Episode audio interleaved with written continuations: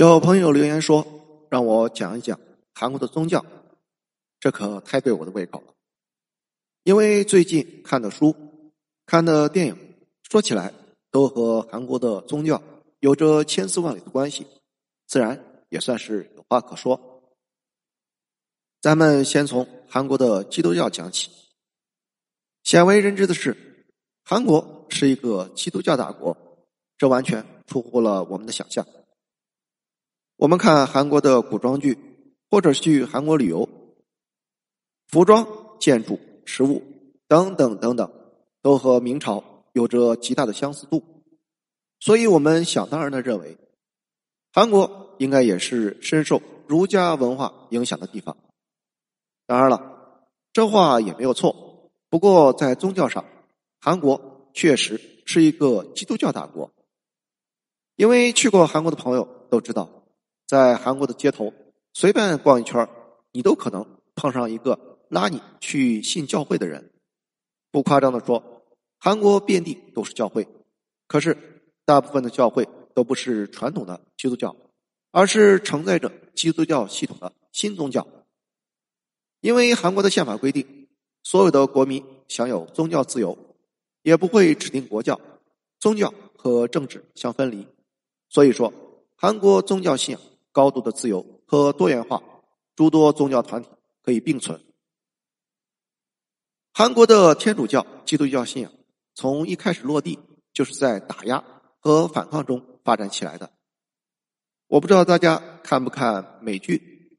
奈飞出了一部热门的美剧，叫《李氏朝鲜》，又名《王国》，历史背景就是朝鲜半岛最后一个王朝——李氏朝鲜王朝。在剧中。各种严格的儒家礼法让人印象深刻。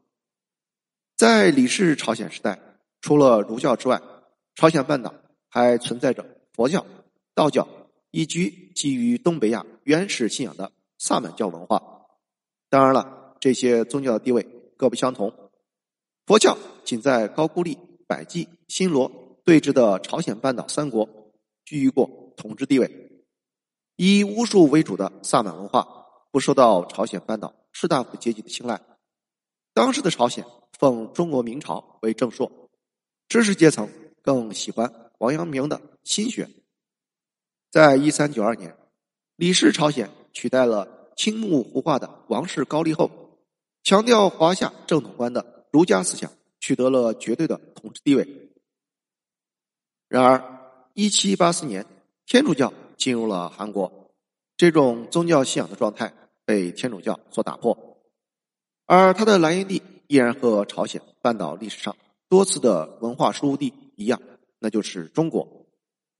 当时在北京的朝鲜使团接触了包括著名的利玛窦在内的西方天主教的传教士，和明清时代的中国一样，对西学所感兴趣的最早都是儒家的知识分子。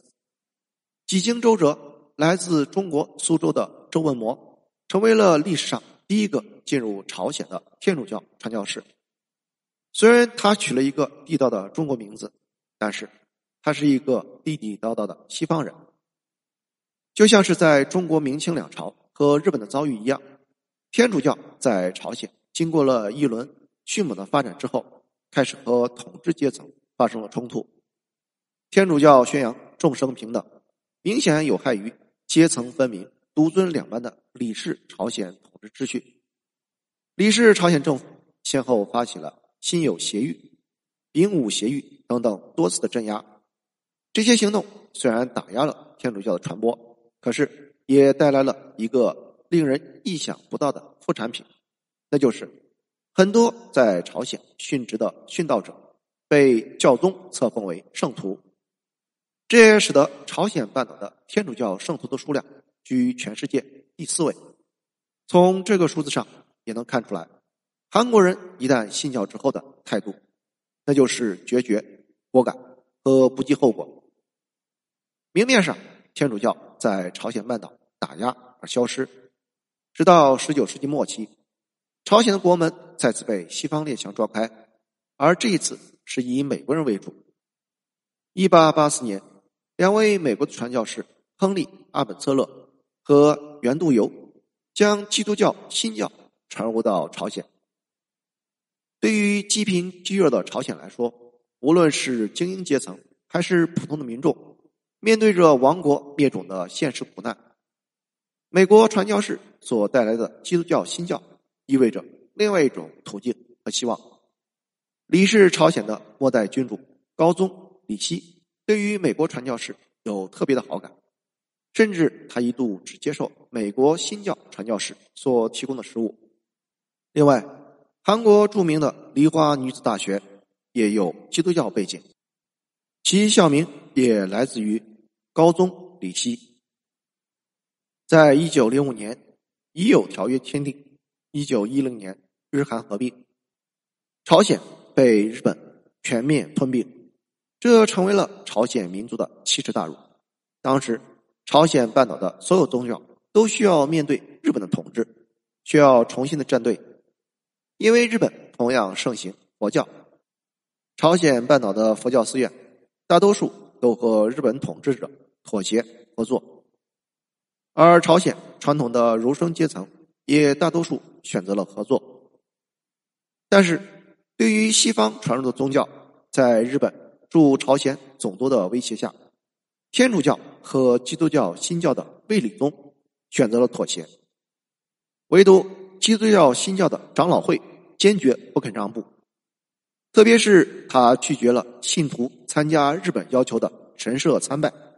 于是，基督教新教就一跃成为了朝鲜民族主义和救亡运动的重要支柱。从一九一零年到一九四五年，尽管面临着日本的压制，朝鲜半岛的基督教新教徒却增加了十万人。甚至在日本占领期间，朝鲜半岛的对外传教也开始出现了萌芽，大量的朝鲜移民前往了中国东北和山东，传教士。也随之而来。李氏朝鲜末期和日据时期基督教的快速发展，除了民族危机之外，还有着语言学上的原因。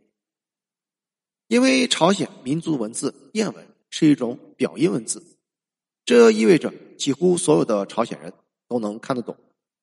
相反，其书面语言汉字仅限于士大夫阶层。当圣经被翻译为谚文之后，就非常容易在朝鲜普通人中间传播。一九四五年，日本投降，朝鲜半岛获得独立，随之而来的南北对立并爆发战争。在南部的韩国，第一任总统李承晚就是基督教新教卫理宗的牧师，他执政时期是韩国政教关系史上的首轮蜜月期。之后，韩国政府和基督教之间的关系多有波折。当佛教徒朴正熙上台之后，基督教和政府的关系不再紧密，却在民间凝聚出了反对军政独裁的力量。一九六一年，朴正熙发动政变，全副武装的军团下令全城宵禁，而只有教会除外。当时，下至民众，上至总统，都对教会忌惮覆灭。一九六五年，教会反对韩日外交正常化。一九七四年，五千名天主教徒反对朴正熙军事统治。一九七六年，教会纪念三一运动，同时谴责朴正熙军人统治。朴正熙镇压逮捕了很多人，这其中就有后来的韩国总统金大中。尽管如此，但是基督教在韩国的发展却一直持续进行。目前，全世界最大的十二个。基督教教堂中，其中有十一个就位于韩国首都首尔，而世界上最大的基督教长老会教会是位于韩国的永乐长老会教会。而韩国著名的教会大学包括了梨花女子大学、延世大学等等。目前，韩国天主教教徒占总人口百分之六点四，基督教新教教徒占总人口。百分之二十点三，佛教徒仅占百分之十九点六。可以说，韩国是名副其实的基督教大国。谢谢收听，欢迎评论、点赞和转发。